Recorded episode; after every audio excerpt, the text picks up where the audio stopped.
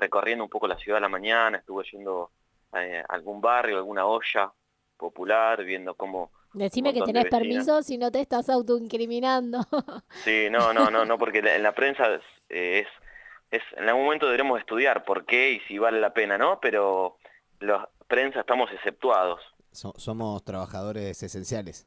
Así es, somos trabajadores esenciales, estamos exceptuados del aislamiento mientras, mientras que estemos trabajando, ¿no? Así que, bueno, un día bastante, bastante raro, es ver una fila inmensa de mujeres con su tupper yendo a buscar comida a, la olla de una organización social.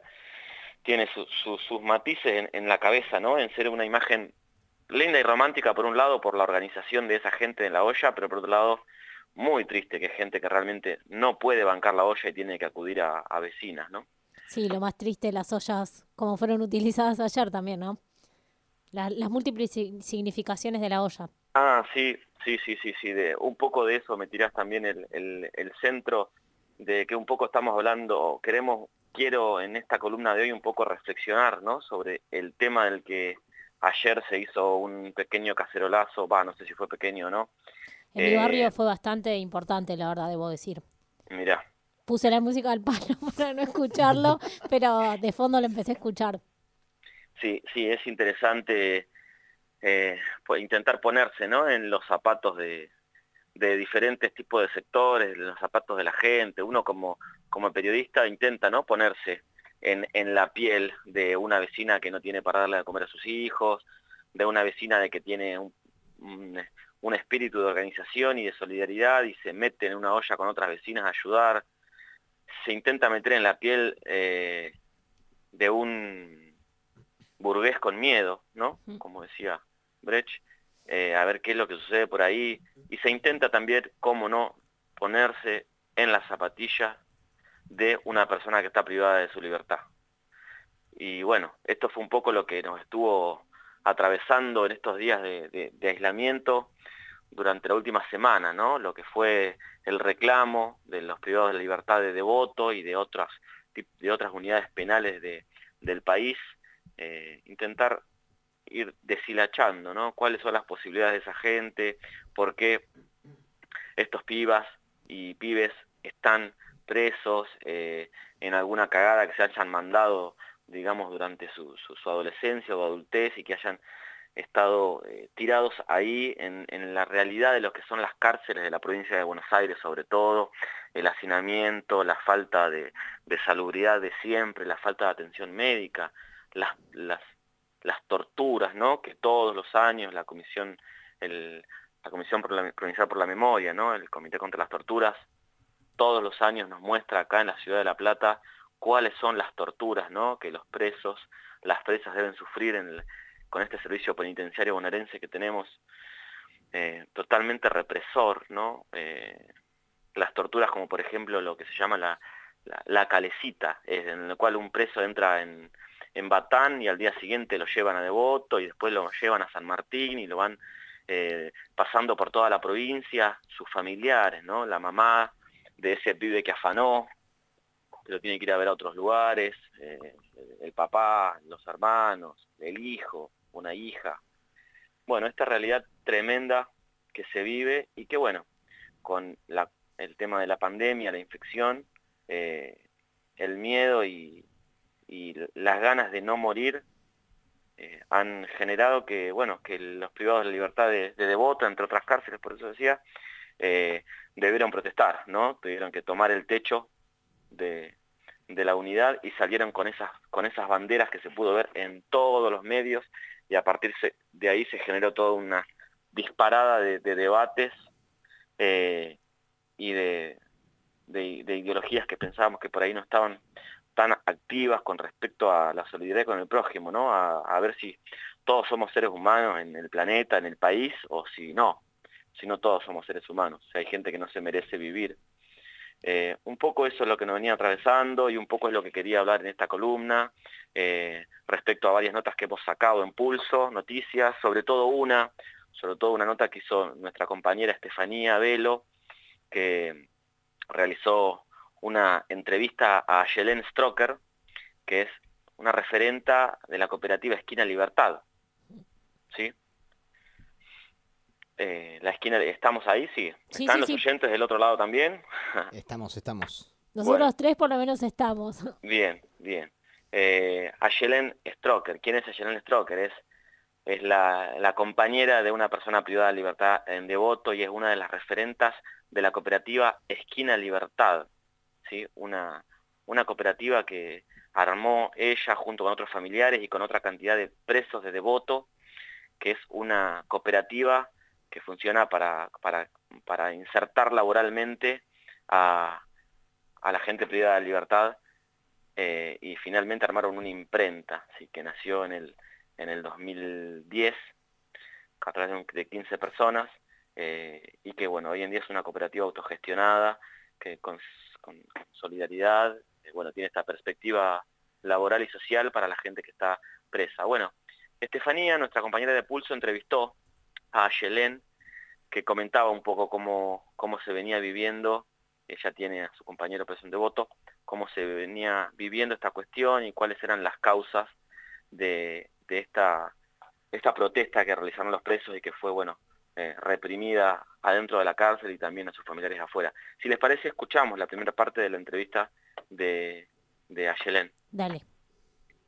Eh, bueno, entendemos que la situación que lleva a esto se genera a partir de la falta de accionar concreto sobre la aplicación de los arrestos domiciliarios, eh, la lavada de manos del Poder Judicial sobre definir estos arrestos, las dificultades de los trámites de papeles que implica llegar a ese fallo y aparte, bueno, lo que ya anteriormente eh, se venía denunciando respecto de hacinamiento y las condiciones en las que se vive, de la emergencia penitenciaria de la que veníamos y que con el virus se profundizó aún más. También pusieron sobre la mesa desde el principio que pasó el virus y cómo, cómo fue avanzando la cuarentena en la falta de productos de limpieza en las unidades en general. En este caso, eh, en, esta, en la unidad de devoto, eh, venían manifestando que bajaban una lavandina por semana para un pabellón de 80 personas. La realidad es que eso es la nada misma, incluso con dificultades el último tiempo y sobre todo lo que hace estallar la situación es cuando se confirman los casos de, los dos médicos con, con, coronavirus que habían tenido contactos con distintas personas de la población y que no se tomó ninguna medida de protocolo ni de control de las personas que habían estado vinculados, más allá de que esa persona fue corrida de su puesto. Por lo cual, em, digamos, la falta de, cuidado en este sentido, de control sobre los que habían estado expuestos a estas personas, la falta de política en, en, el aislamiento, que además en lo concreto hay que ver cómo se efectiviza eso en un lugar que no puede garantizar estructuralmente ese aislamiento y la detonación de la falta de información también respecto del tema y de cuidado sanitario lleva a esta situación un poco eh, empujada, digamos, por todo, por todo este horizonte, siendo que ya es un mes que se venía, digamos, buscando todas las vías de reclamo posibles para evitar esta situación, sin ningún tipo de respuesta. Em, entonces, desemboca en esto, aparte mal llamado motín, queriendo deslegitimar un reclamo legítimo eh, y desvirtuando la información también eh, respecto de qué era lo que se pedía y cuáles son las personas para acceder a eso, em, llevó todo esto.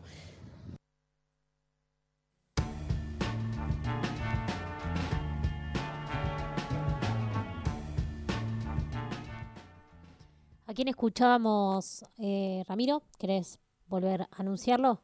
Sí, escuchábamos a, a Stroker, que es referenta de la cooperativa Esquina Libertad, esta imprenta cooperativa que funciona en articulación entre presos de devoto y familiares o personas que están eh, en libertad. Eh, esta, esta, entrevista a Yelén fue realizada bueno, por, por Pulso Noticias a través de eh, nuestra compañera Estefanía Velo, y bueno, hay una nota que se llama Coronavirus en Devoto y el mal llamado motín, que es donde nuestra compañera hace una, una nota un poco con un informe con, y con, sobre todo con la voz de, de Ayelén, que cuenta cómo es la situación directamente en Devoto, ¿no? Y finalmente, esto fue el lunes pasado, esto fue el comienzo de la semana, eh, durante la semana hubo una suerte de tregua entre, entre los, los privados de la libertad de Devoto con, con los funcionarios judiciales que finalmente aparecieron, ¿no? Porque los jueces fueron los últimos en aparecer. Aparecieron los medios, apareció la represión, apareció el gobierno un poco más tarde y los jueces finalmente eran como... Aparecieron sobre todo los medios generando más estigma del que ya por que ya que, del que ya existe, ¿no? Así es, sí, sí, sí, sí, por eso de ahí la, se lanz, finalmente se generó toda esta operación también que, que se reflejó un poco en el cacerolazo de ayer. Pero bueno, quería que en respecto a esta tregua, a esta tregua lo, que, lo que se está definiendo, por ejemplo, hoy el, el director del Servicio Penitenciario Federal, Emiliano Blanco, detalló que en esta primera reunión se analizaron 805 805 informes presentados por el colectivo de detenidos de penas de menos de tres años. Así que a partir de ahí se va a trabajar con 405 personas que se encuentran en condiciones de acceder a la libertad asistida y condicional. Además, advirtió el mismo director del Servicio Penitenciario Federal que hay 1.280 internos en condiciones de riesgo de, de COVID-19 y 320 que ya fueron externados. Así que esa es un poco la realidad junto con la otra que, la realidad que reflejaba a Yelén con respecto a la, salubridad en los penales, en Devoto y en todos los penales en general. O la insalubridad, ¿no? La insalubridad, sí, sí, y sobre, todo que es algo que se venía ya denunciando durante los últimos años, las condiciones ¿no? de hacinamiento y, las condiciones de sobrepoblación que viven y padecen las personas privadas de libertad en Argentina y sobre todo en la provincia de Buenos Aires.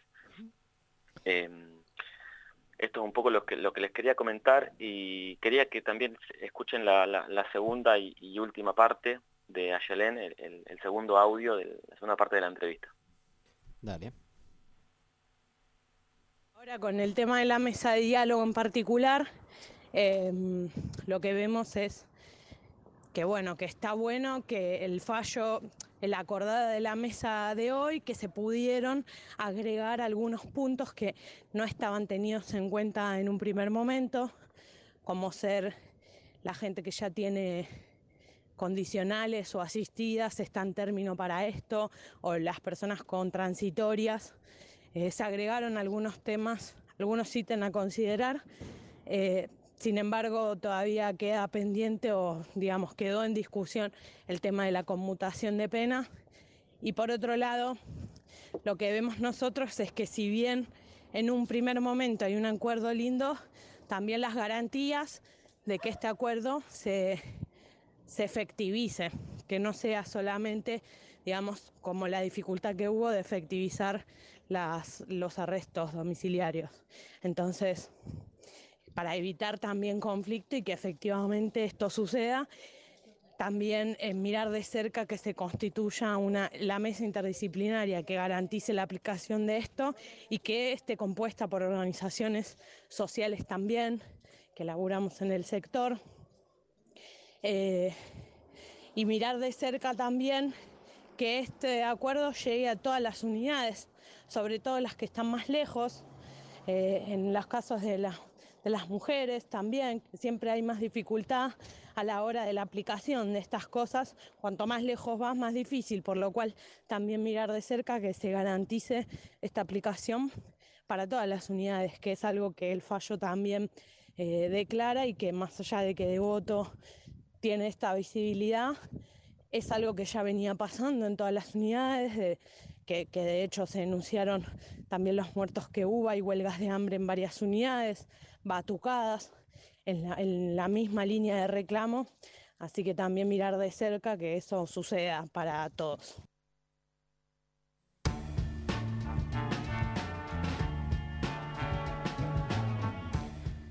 Ahí escuchábamos el segundo audio de Ayelén, que eh, es parte de la entrevista que hizo Estefanía Velo para la nota en Pulso Noticias.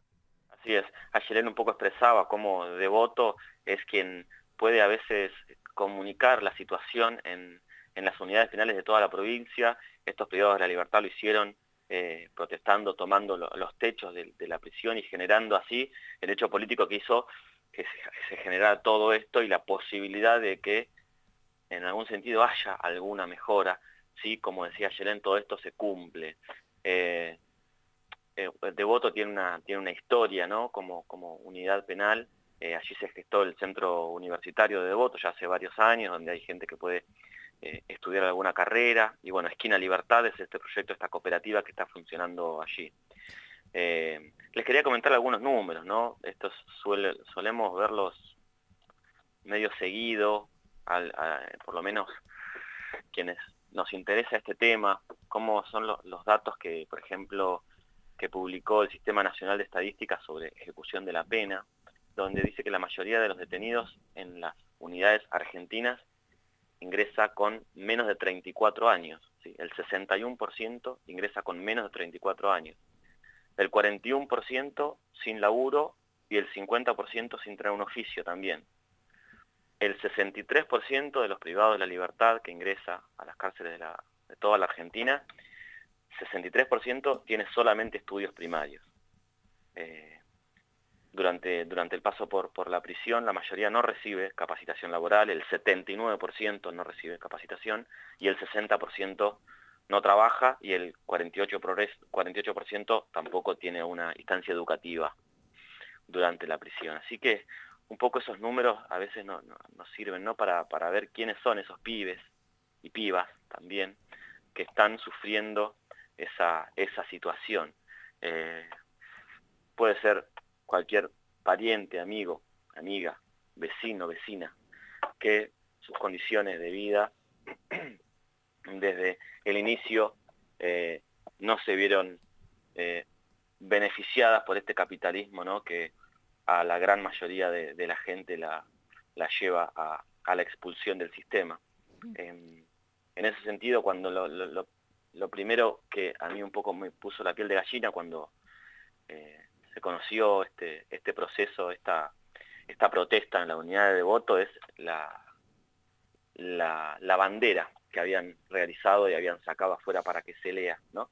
que, decía, que decía que el silencio no es mi idioma, el silencio no es mi idioma, ¿no? De qué manera pueden los, privados de la libertad poder comunicarle a alguien la situación en la que están viviendo, la situación de ser llevados directamente a la muerte. Y bueno, me acordé de que era esa canción, quisiera leérselas, quisiera que aceptáramos eh, en esta lectura, ya para finalizar, ¿no?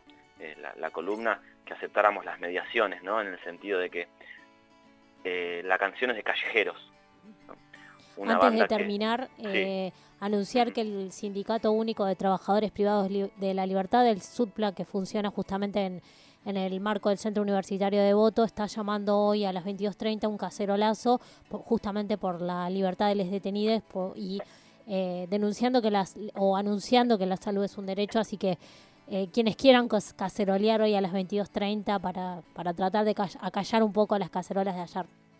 Muy bien está bueno el aporte, gracias. Eh, y bueno, en ese sentido, nada, Callejeros, una banda que se ha escuchado que es eh, impresionante lo que ha generado en la, década del 90 y en los principios de los 2000 hasta que sucedió el caso ya conocido, eh, lo que se fue, lo que se escuchó, ¿no? lo que se escuchaba en los barrios, sobre todo. La, la fuerza con la que se escuchaba en los barrios y lo que generaba. me parece que bueno, podemos tener un, podemos mirar desde ciertos sectores podemos mirar con un poco de, criticidad, de sospecha, mirar de costado. Eh, algunos podemos hacerlo a, callejeros, pero hay cuestiones que son eh, intachables o que no podemos, eh, no podemos no pensar cómo esta, esta banda, este tipo de letras, pueden también ayudar a un montón de personas que viven en situaciones con sus derechos totalmente vulnerados. Así que bueno, les voy a leer, creo, y les voy a colgar el teléfono, si les parece. Creo que con una canción la tristeza es más hermosa. Creo que con una palabra puedo decir mil cosas. Pero no creo en el circo de la información. Todo decanta en tu amor y en mi dolor. Creo que es mejor, creo que es mejor morir de pie que vivir de rodillas. Creo que hoy el viento me alcanzó el dolor de tu mejilla. Creo en mi guitarra, creo en el sol si me cura las heridas. Creo en tu voz, creo en la vida, en la noche, en tu alma y no creo en todo lo demás. Creo en tu estrella, en aquella que busco, en mi sueño mejor para poder luchar. Creo en esas tardes que viví jugando a la pelota. Creo que educar es combatir y el silencio no es mi idioma. Creo en tu sonrisa, creo en mí si te veo hoy y me pedís que no me rinda, sigo por vos. Creo en la lluvia cuando cambia el olor de mi tierra, creo en el mar cuando amanece abrazándose a las piedras, creo en los jazmines que un Dios me bajó esa vez para poder conocerte como mujer. Creo en la vida, en la noche, en tu alma y no creo en todo lo demás. Creo en tu estrella, en aquella que busco, en mi sueño mejor para poder luchar.